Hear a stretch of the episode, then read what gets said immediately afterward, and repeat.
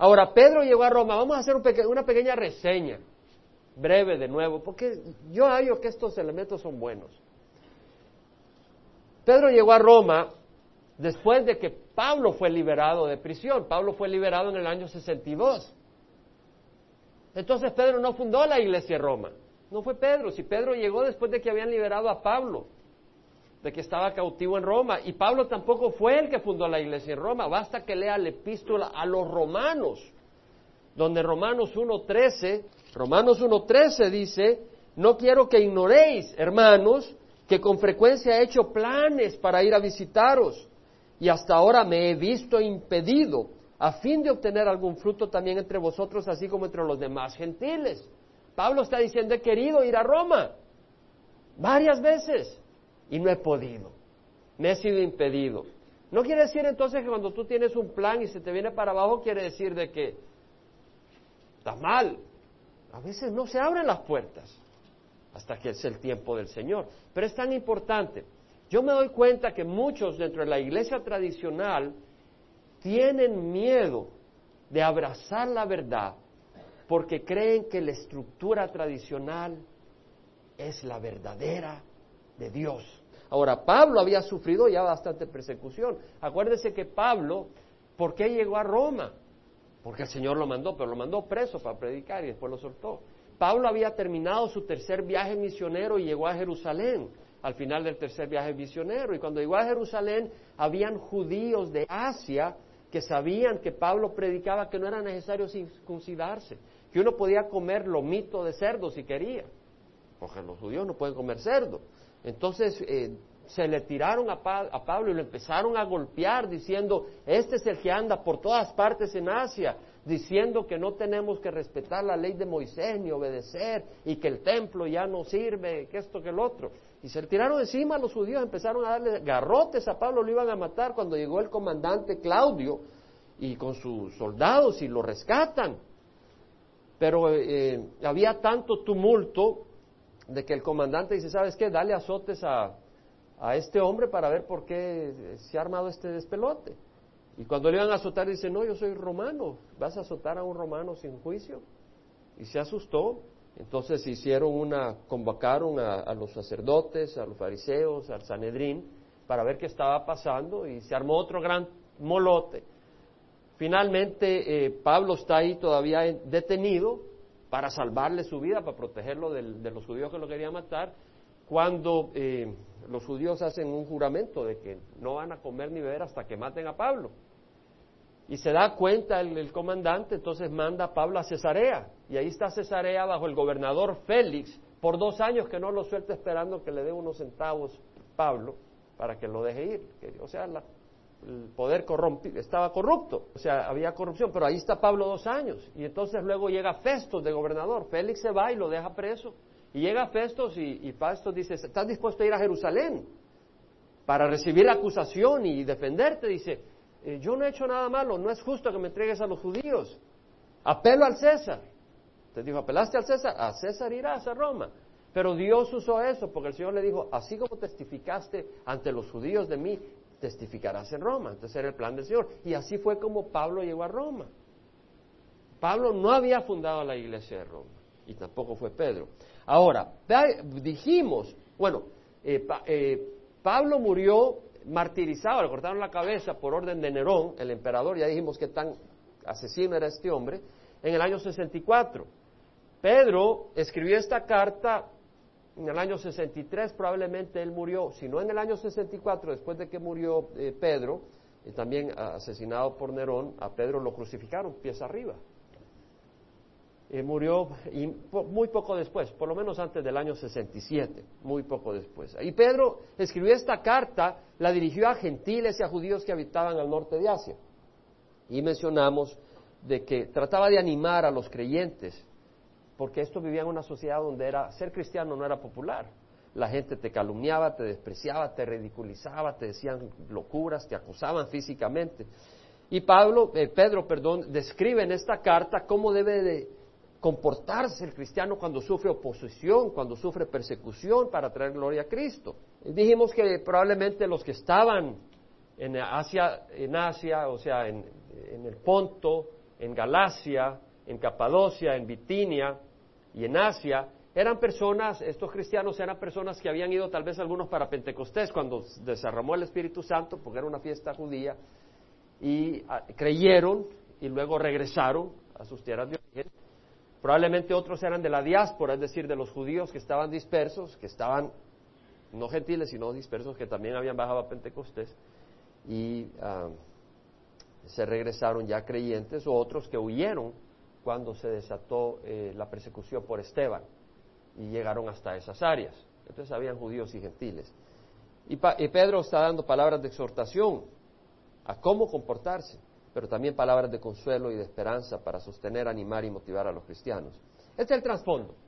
¿Sí nos acordamos un poco, más o menos? Ahora, tremendo. La primera palabra, y vamos a leer. Primera de Pedro 1, Dice Pedro, apóstol de Jesucristo. Pedro era un apóstol y hablamos sobre eso. A los expatriados de la dispersión en el Ponto, en Galacia, en Capadocia, en Asia y en Bitinia, elegidos según el previo conocimiento de Dios Padre. Elegidos según el previo conocimiento de Dios Padre por la obra santificadora del Espíritu para obedecer a Jesucristo y ser rociados con su sangre, que la gracia y la paz os sean multiplicadas. Pedro escribe a los expatriados de la dispersión. La palabra expatriados acá en el griego se refiere a extranjeros. alguien que viene de otro país a una ciudad o, tierra para residir ahí entre los nativos. Entonces eran extranjeros. Y, de la dispersión, la palabra ahí en el griego es la diásporas. La palabra diáspora, cuando salieron los judíos eh, por Babilonia, ¿se acuerdan del año 586 antes de Cristo que Nabucodonosor invadió mató, destruyó, quemó, se llevó cautivos, muchos habían, eh, muchos regresaron en el año 538. En el año 538 antes de Jesucristo, por el edicto de Ciro el Persa, ¿se acuerda? Que por mano de Dios que movió a Ciro el Persa dar un edicto que todos los judíos podían regresar a Jerusalén y edificar el templo, etcétera. Muchos regresaron, pero muchos se quedaron. Y ellos se conocían como los judíos de la diáspora, los judíos de la dispersión. Entonces vemos que acá Pedro le está escribiendo a los de la dispersión, a estos judíos, pero que habían venido a Cristo, que probablemente, como les digo, llegaron en Pentecostés a, Jerusalén a celebrar la fiesta y ahí recibieron a Cristo al ver el evento que ocurrió 50 días después de la resurrección de nuestro Señor. Eh, pero habían otros que probablemente eh, fueron huyendo, etcétera, ya, ya expliqué. Eh, cómo podían haber llegado. Entonces, eh, podía referirse no solo a los judíos, sino a aquellos que siendo cristianos eran extranjeros, porque somos extranjeros en este mundo en cierta manera. Somos distintos, Dios nos, nos cambia y ya no nos sentimos cómodos en el pecado. Entonces Pedro le dice, Pedro escribe y dice, a los expatriados de la dispersión en el Ponto, Galacia, Capadocia, Asia y Bitinia, elegidos. Esta palabra es tremenda, hermanos elegidos según el previo conocimiento de Dios Padre. El cristiano es elegido de Dios. Entendamos qué quiere decir. Es que las consecuencias de entender esto son tremendas. Váyase a Génesis 25, 21 al 23. Vamos a leerlo para que usted vea que yo no estoy dándole cuentos. Váyase a Génesis, capítulo 25. Isaac, hijo de Abraham, toma a su mujer, ¿cómo se llamaba la mujer de Isaac? Rebeca. Pero Rebeca es estéril, no tiene hijos como le ocurrió a Sara, la mamá de Isaac. Y viene Isaac y ora. Y Rebeca, su mujer, concibe. Y en el versículo 22 dijo, los hijos luchaban dentro de ella. Tiene gemelos. Y se están dando soca, como decimos en Centroamérica. Si esto es así, ¿para qué vivo yo se expresa eh, Rebeca, confundida, alterada, y fue a consultar a Jehová. Dice, ¿cómo es eso? ¿Para Si hasta dentro del vientre se están matando. Y el Señor le dijo, dos naciones hay en tu seno, y dos pueblos se dividirán desde tus entrañas. Un pueblo será más fuerte que el otro, y el mayor servirá al menor. ¿Quién fue el mayor? Esaú. ¿Quién fue el menor? Jacob. ¿Y qué le está diciendo el Señor a Isaac? que Jacob será el mayor, hablando en, prestigio, en, honor, y que Esaú, siendo el mayor física, o sea, en cuanto a nacimiento, él iba a servir al menor, porque primero nació uno, y el que nació primero, el que se le adelantó fue Esaú, y después Jacob, dice, no, no, no, Jacob servirá, Jacob será mayor eh, y entonces, ve ahora Romanos, Tienes que seguir la lógica acá. Porque en Pablo, escribiendo a los romanos en el capítulo 9, hace referencia a esto. Vete a, Romanos 9, versículo 11. Pablo está haciendo, haciendo referencia a estos mellizos. Ahora dice, ponga atención, pero aun cuando los mellizos no habían nacido y no habían hecho nada, ni bueno ni malo, para que el propósito de Dios conforme a su elección permaneciera no por las obras, sino por aquel que llama, se le dijo a ella, el mayor servirá al menor. Tal como está escrito, a Jacob amé, pero a Esaú aborrecí. La palabra aborrecer aquí es no de odiar, sino que tú dices, bueno, vamos a comprar un ice cream, un helado. ¿De qué quieres? ¿De vainilla o de chocolate? No, de vainilla está aborreciendo el chocolate, no porque lo odies, sino que estás escogiendo una cosa sobre la otra. Lo que está diciendo es que escogió a Jacob. Ahora, ¿lo escogió porque sabía que Jacob iba a ser un buen hombre? ¿Lo escogió porque sabía que Jacob iba a mostrar esa grandeza? No, lee lo que dice, versículo 11, léelo bien. Abre tu mente a lo que dice la palabra. No habían hecho nada, ni bueno ni malo. Pero uno dice, bueno, pero porque no sabía, pero después lo iban a hacer. Un momento que acaso Dios no sabe las cosas antes que ocurran. Dios sabía.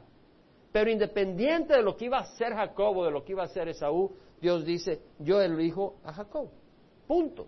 Porque le dio la gana en el término popular. Escogió a, a Jacob. Ahora, es tan así cierto que Pablo empieza a decir un momento, yo sé por dónde vienes tú. Te estoy diciendo esto y tú vas a empezar a quejarte. Déjame aclarar la situación, dice. ¿Qué diremos entonces? ¿Que hay injusticia en Dios? De ningún modo. Porque Él dice a Moisés, tendré misericordia del que yo tenga misericordia. Y tendré compasión del que yo tenga compasión. Así que no depende del que quiere ni del que corre, sino de Dios que tiene misericordia. Aquí no está hablando de pagar lo que tú haces. Dios, si tú haces algo, Dios te lo paga. Dios no va a ser deudor tuyo. Es decir, si uno, cuando alguien te hace un trabajo, le pagas, Dios es mucho más justo. Dios no va, no va a estar en deuda con nadie. Pero aquí no está hablando de justicia. De hecho, si nosotros recibiríamos justicia, ¿a dónde iríamos, hermanos? Al infierno. Porque nuestras obras nos condenan, nuestro egoísmo, nuestra arrogancia, etcétera. Pero aquí está hablando de que dice, no, todos estarían condenados. Pero en cuanto a escoger a alguien para bendecirlo, eso es por misericordia, no es porque lo tenga que hacer, dice Dios. Entonces dice Pablo, Moisés dice, perdón, le dice a Moisés, y Moisés se escribe, tendré misericordia del que yo tenga misericordia. Es decir, a nadie tengo por qué darle misericordia, dice Dios. Pero si quiero mostrarle misericordia a alguien, yo puedo escoger a quien me dé la gana, dice el Señor. Y si quiero mostrarle compasión a alguien, es mi decisión. Porque la Escritura dice, a Faraón, para esto mismo te he levantado, para demostrar mi poder en ti y para que mi nombre sea proclamado por toda la tierra. Es decir, ¿para qué levantó a Faraón? Para mostrar su poder contra la maldad. Tú dirías, mejor que no hubiera nacido Faraón. El problema es que tú no eres Dios y a Dios le dio la gana que naciera Faraón para mostrar su poder. Así como lo oyes. Así es la cosa. Ahora, me dirás entonces, ¿por qué pues todavía reprocha a Dios? porque ¿quién resiste su voluntad? Entonces, si es decisión de Dios a quién escoge, ¿por qué me va a reprochar? ¿Por qué me va, por qué, cómo puede hacer Dios esto a mí? ¿Mm? ¿Por qué puede reprochar Dios a alguien que está haciendo el mal? Si Él es el que escoge a quien quiere. Al contrario, dice Pablo, ¿quién eres tú, hombre, que le contesta a Dios de esa manera?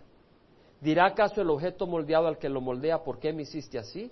¿O no tiene el alfarero derecho sobre el barro de hacer la misma masa un vaso para uso honroso y otro para uso deshonroso? Es decir, no tiene el alfarero derecho sobre el barro para hacer de la misma masa un, un vaso para uso honroso y otro para uso deshonroso. En otras palabras, ¿acaso nosotros no agarramos el barro y de ese barro hacemos un excusado? Y agarramos el barro y de ese barro hacemos un florero precioso. O basinica, o toilet, o baño, como le quieras llamar, pero entiendes la ilustración. Tú agarras el barro y de ese barro, oh, eres injusto, agarras barro y a eso lo hiciste un, una vasija preciosa. No es justo que hagas un inodoro, un baño, un excusado de barro. yo puedo hacer barro lo que quiera. Y quiero tener un excusado y quiero tener un florero. Entonces Dios dice, tiene el derecho de agarrar el barro y hacer una cosa u otra, como Él gusta.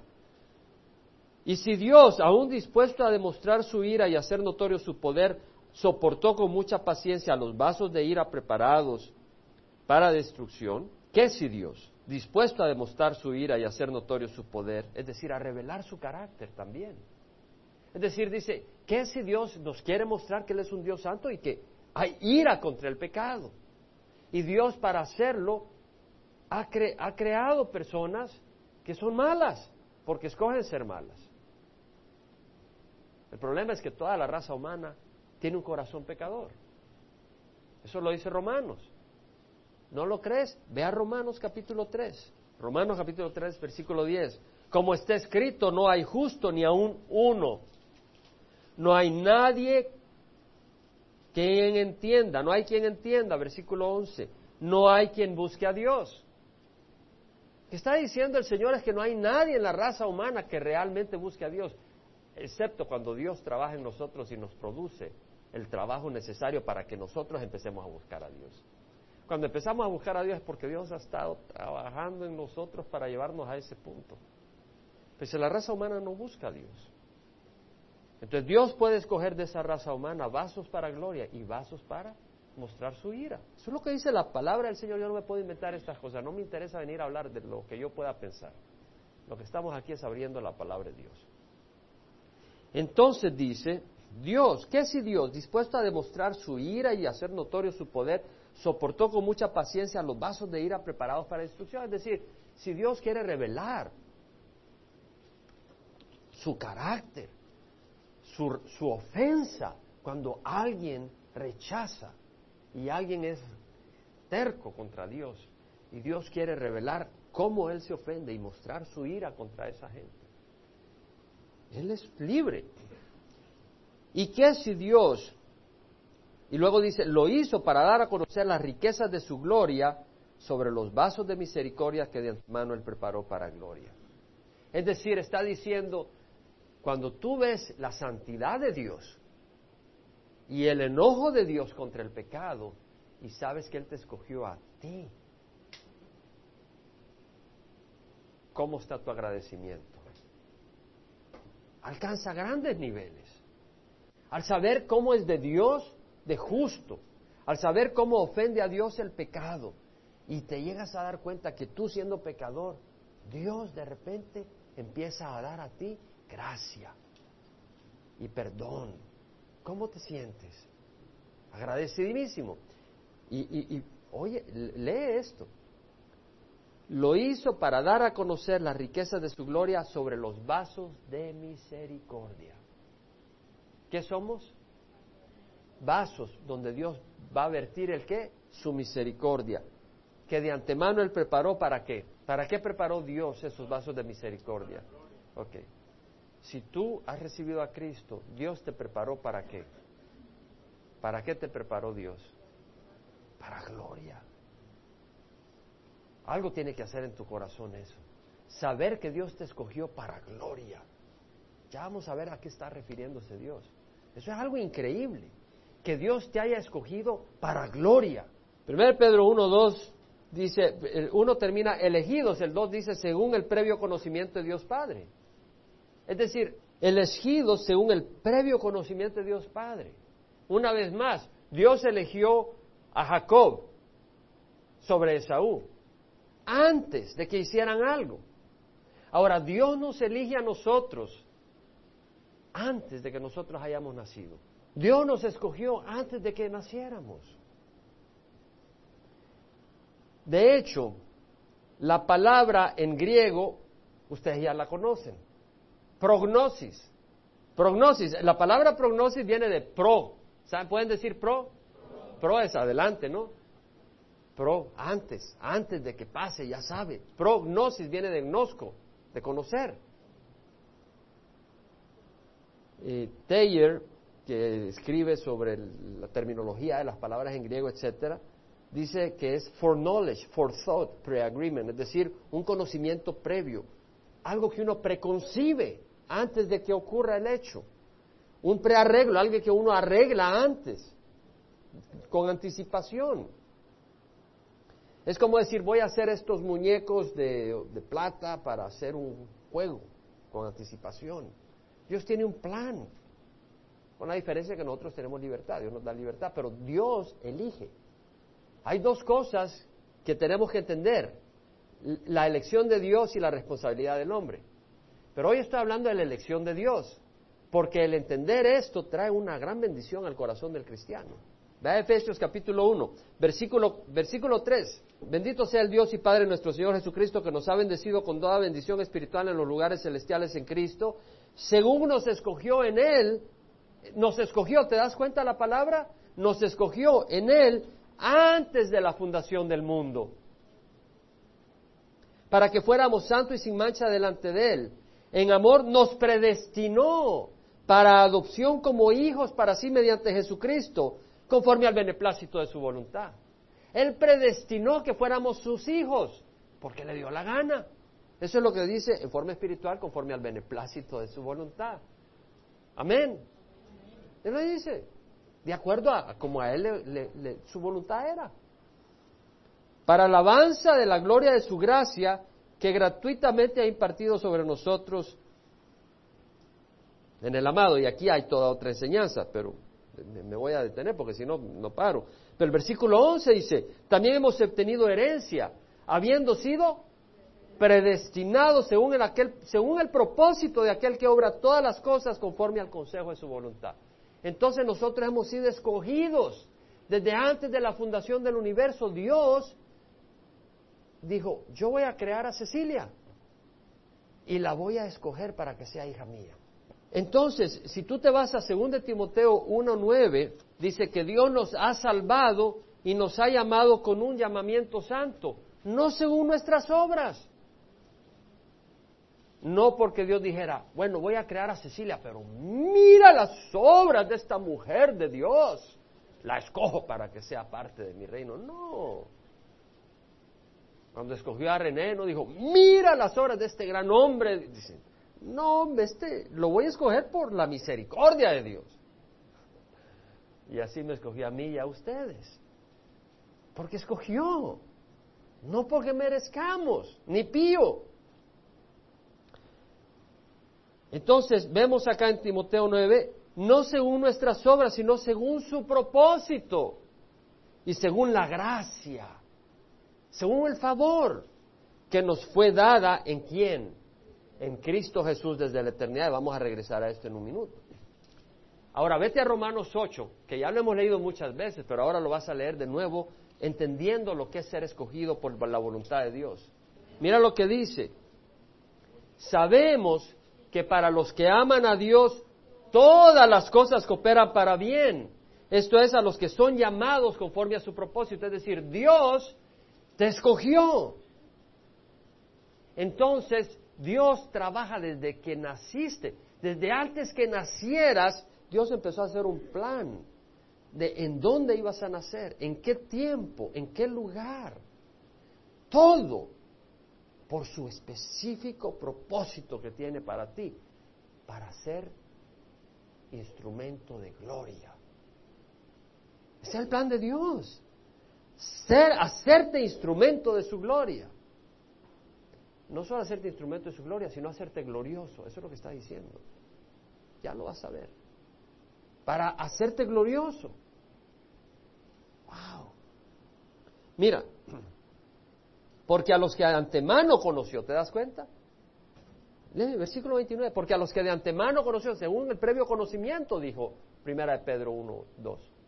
Porque a los que de antemano conoció, también los predestinó a ser hechos conforme a la imagen de su Hijo.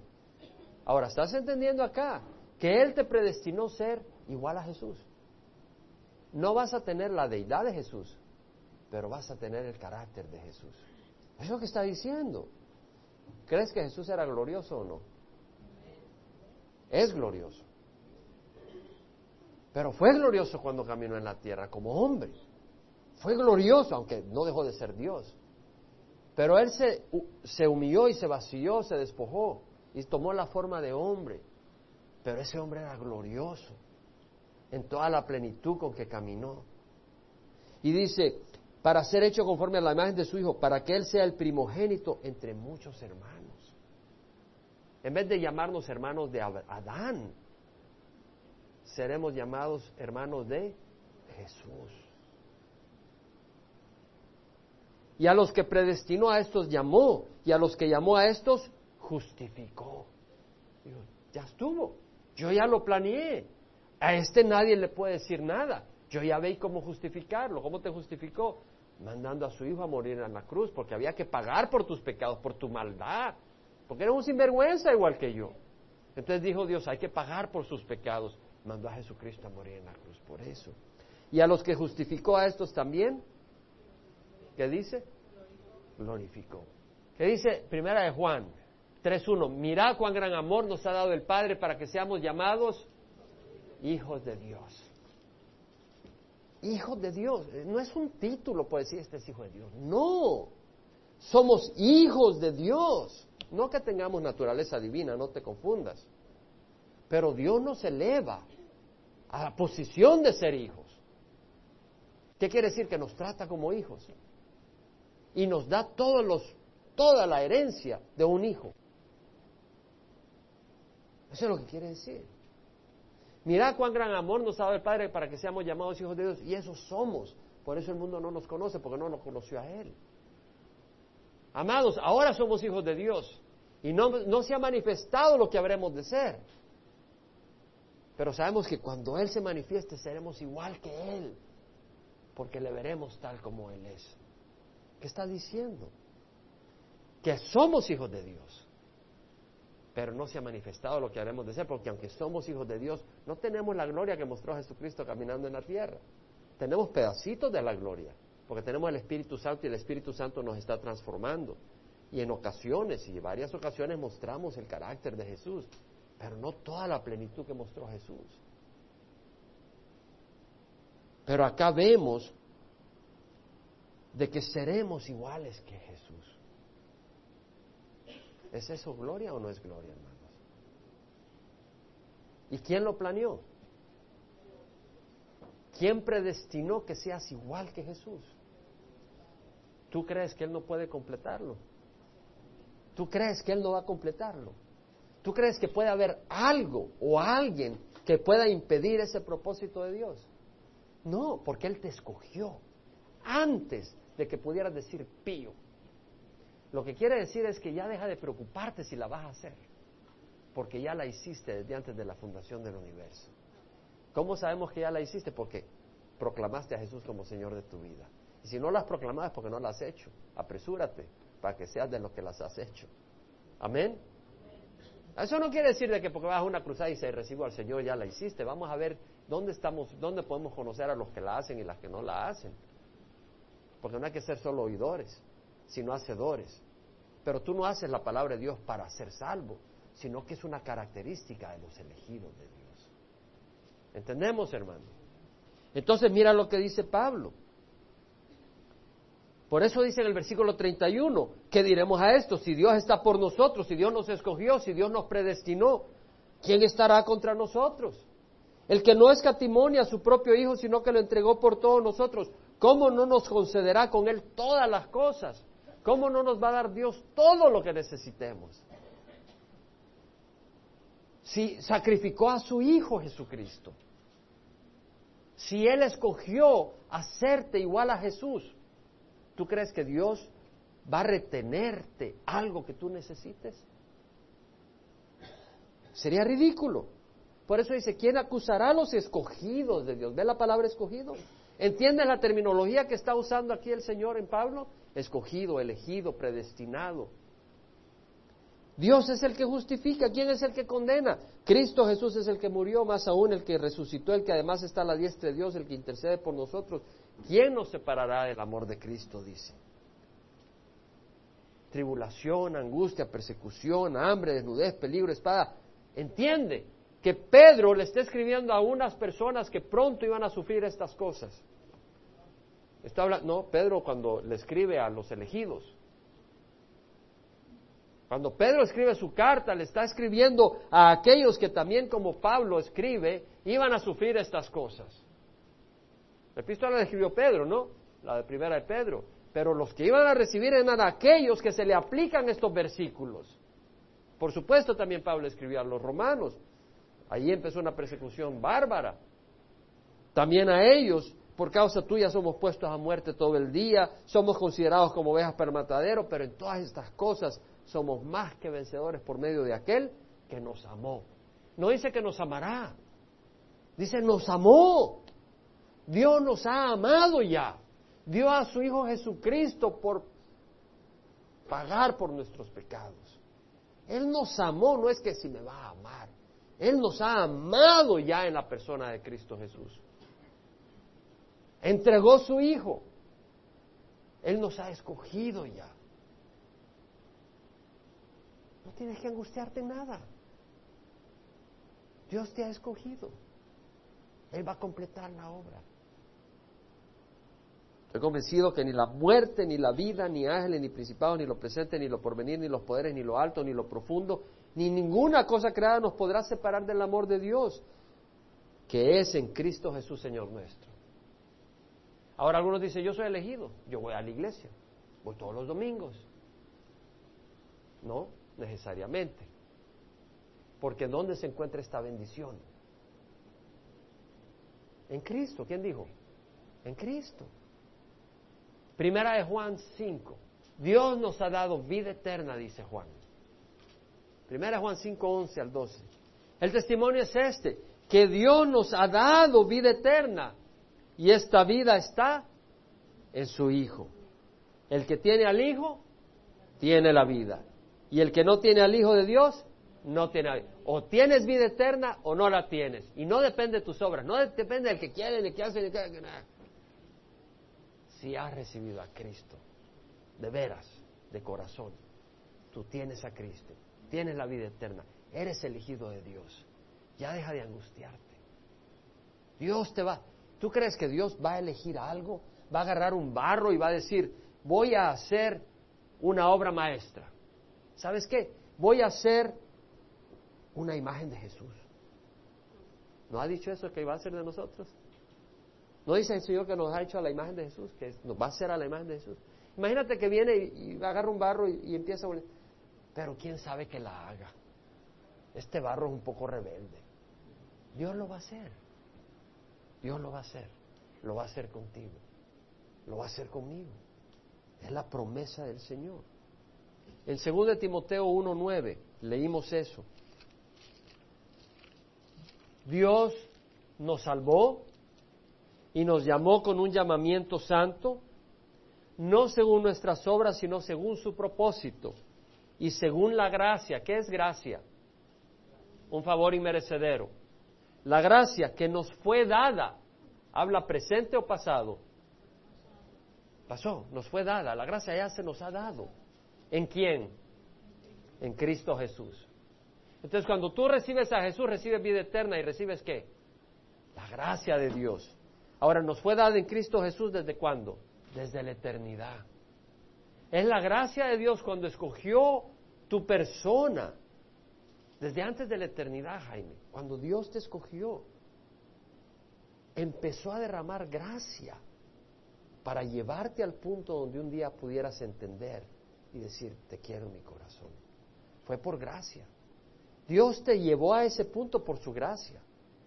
Fue el Espíritu que trabajó en tu vida por su gracia. Y Dios trabaja en nuestras vidas por su gracia para llevarnos a ese punto. ¿Tú crees que es por casualidad que llegamos a un punto donde decimos, ya entiendo ahora, hoy recibo a Dios? Dios nos lleva a ese punto por su gracia. Efesios 1.6, versículo 4 al 6. Dios nos escogió en Él antes de la fundación del mundo para que fuéramos santos y sin mancha. Vamos a hablar de esto la otra semana, no me voy a extender mucho hoy. Para que fuéramos santos y sin mancha delante de Él. En amor nos predestinó para adopción como hijos. Nos predestinó, Él nos escogió. Cuando tú adoptas a un hijo, él no tiene que merecer nada, él fue adoptado porque el papá quiso y él nos quiso adoptar. Conforme al beneplácito de su voluntad, para alabanza de la gloria de su gracia, es decir, vamos a decir, qué gran gracia la que Dios ha mostrado. Qué favor que no merecemos Dios nos ha mostrado. Que gratuitamente, ¿qué quiere decir gratuitamente? Que no lo merecemos, es gratis. Que gratuitamente ha impartido sobre nosotros. ¿En quién? ¿En quién? Léelo en voz alta. En el amado. Dios, este es el testimonio que Dios nos ha dado vida eterna. Y la vida, el, que tiene al Hijo, tiene la vida eterna. El que no tiene al Hijo, no tiene la vida eterna. ¿Sabes lo que es saber que Dios nos ha escogido? ¿Sabes lo que es saber que Dios nos ha elegido? Ya no puedes tener miedo. Ya tienes que dejar de descansar que aquí, que allá. Dios te ha escogido. El Señor dice, todo lo que el Padre me da, viene a mí. El que el Padre le da. Y el que viene a mí, de ninguna manera lo echaré afuera. Lo dice, nadie puede venir a mí si el Padre no lo atrae. Y yo lo resucitaré en el último día, en el día final. Esta es la soberanía de Dios. Claro, está la responsabilidad del hombre. No puedo negociar entre los dos. Como me dice, mi hijo me dice la pasada, mira, tengo una amiga que está confundida con la Trinidad, ¿cómo le explico? Le digo, no puedes explicarle lo que no puedes entender, pero sabemos que Dios, el Padre, el Hijo y el Espíritu Santo son Dios. Porque la Biblia lo revela. Son tres personas, pero es un Dios. Porque sabemos que Jesús es Dios. Tomás le dijo, Señor mío y Dios mío. Y hay muchos versículos que nos hablan. Juan dice, al principio estaba el verbo, el verbo estaba con Dios y el verbo era Dios. Y sabemos que el Espíritu es Dios. Espíritu Santo. Entonces, pero hay un solo Dios. Lo que pasa es que Dios no es como el ser humano. El ser humano solo hay una persona. Un hombre, solo hay una persona en un hombre, a menos que esté psicológicamente malo y tenga dos personalidades. Pero en Dios no. Dios, que no podemos entender completamente porque no somos dioses, son tres personas, pero es un solo Dios. Es decir, no puede existir Dios si no existe el Espíritu Santo, porque son tres personas. No puede existir Dios si no existe el Padre, no puede existir Dios si no existe el Hijo, porque son tres personas, han existido toda la eternidad. Pero es un solo Dios. ¿Entendemos? ¿Lo comprendemos? Yo no lo comprendo pero sí entiendo la enseñanza. Ahora, eso no libra la responsabilidad del hombre. Hay una responsabilidad del hombre. Y eso lo vemos en Mateo 22. Agarra Mateo 22. Mateo 22, mira lo que dice. Tomando Jesús la palabra, les habló otra vez en parábolas diciendo, el reino de los cielos puede compararse a un rey. ¿Quién es ese rey? Dios. Que hizo un banquete de bodas para su hijo. ¿No es eso lo que ha hecho el Señor? Un gran banquete. Dice, vamos a comer taquitos y con el Señor. Y envió a su, hizo un banquete de bodas para su hijo. Puso una gran celebración. Y envió a sus siervos a llamar a los que habían sido invitados a las bodas, pero no quisieron venir. ¿Y, el Señor a qué nos invita?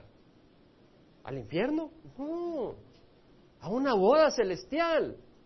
Eso sí, si tú quieres andar haciendo maldad y media, pues está bien. ¿No quieres seguir al Señor por eso? Síguelo haciendo. Te va a ir al infierno. No que Dios quiera. Pero ahora mira, dice, y envió a sus siervos a llamar a los que habían sido invitados a la boda, pues no quisieron venir. De nuevo envió otros siervos diciendo, decida a los que han sido invitados, ved, ya he preparado mi banquete, he matado mis novillos, animales cebados y todo esto. Todo está aparejado. Venid a la boda, unos terneritos, una comida sabrosa. Pero no hicieron caso, se fue uno a su campo. No, yo tengo café, yo tengo mi finca café. No, yo siembro maicillo. No tengo tiempo para las cosas de Dios. Otro a su negocio. No, yo tengo este negocio de mecánica, o yo tengo este negocio de pintura, o yo tengo este negocio de auditoría, o yo tengo este negocio de hacer sillas. Yo tengo dos trabajos o tres trabajos. Yo no tengo tiempo para ir a las bodas. Yo estoy muy ocupado. Estoy muy joven. Tengo que divertirme. No, no tengo tiempo para, para eso. Ya llegas a los 30 años. Tal vez ya no dice, soy muy joven, pero dice, no, pero tengo que ir a party. Tengo que ir a, a, fiestas con, con las muchachas del trabajo o con los muchachos. Y, o ya llega a los 40, no, pero quiero hacer más dinero. No tengo tiempo para las cosas de Dios. Y no te estaba invitando Dios para que vayas a aburrirte. ¿Quién se aburrió ayer o anteayer? Hasta se oían bonitos los coyotes, ¿verdad? ¿Se oyeron los coyotes? ¡Au! Se oían los coyotes. Me gusta, a mí me gusta oír los coyotes, pero cuando ya están, yo siempre llevo mi hacha, porque sé que si se acercan por lo menos me defiendo. Si me agarran una mano, pero les vuelo la cabeza. El problema es que nadie merece ser elegido. Ya dijimos que nadie busca a Dios. Tal vez tú nunca has recibido a Cristo con los ojos cerrados. Tal vez nunca has recibido a Cristo. Dice, ¿sabes qué? Yo quiero ir al banquete celestial. Yo quiero participar, ser de los elegidos. Porque si bien hay una elección, hay una responsabilidad de nosotros de decir, Señor, heme aquí, yo quiero tu salvación. Si tú nunca has hecho esa oración y dices, yo quiero ser del Señor, yo quiero ser adoptado por Dios, todo lo que tienes que hacer es levantar la mano y decir, sí lo quiero hacer. O dice la palabra del Señor, gloria a Dios. Alguien que nunca lo ha hecho, que tal vez alguien que nunca lo ha hecho, levanta la mano si nunca lo has hecho. Si nunca has dicho, Señor, yo quiero, yo quiero ser de los tuyos. Si nunca has hecho esa oración, pedido a Dios ser de los Bueno, todos pues le pertenecemos al Señor. Siendo que le pertenecemos, podemos decir gloria a Dios, hermanos. Porque si somos elegidos de Dios, ¿quién puede resistir su voluntad? Somos elegidos Dale gracias ahí donde estás. Padre, te damos gracias que nos has elegido para gloria, para ser gloriosos como Jesucristo, para mostrar la gloria, el carácter, la rectitud, la santidad de Dios en Jesucristo. La gloria de hombre, pero la santidad, la rectitud de Dios que nos muestra ser rectos, tal como Jesucristo lo fue como hombre. Y nos muestra si nos vas a llevar a ese punto. Te damos gracias, Señor. Y rogamos que sigas con nosotros, guiándonos, dirigiéndonos. Y esta semana gozándonos, porque somos tus elegidos. Y si tú nos eliges, nadie nos puede echar afuera. Te damos gracias en nombre de Jesús.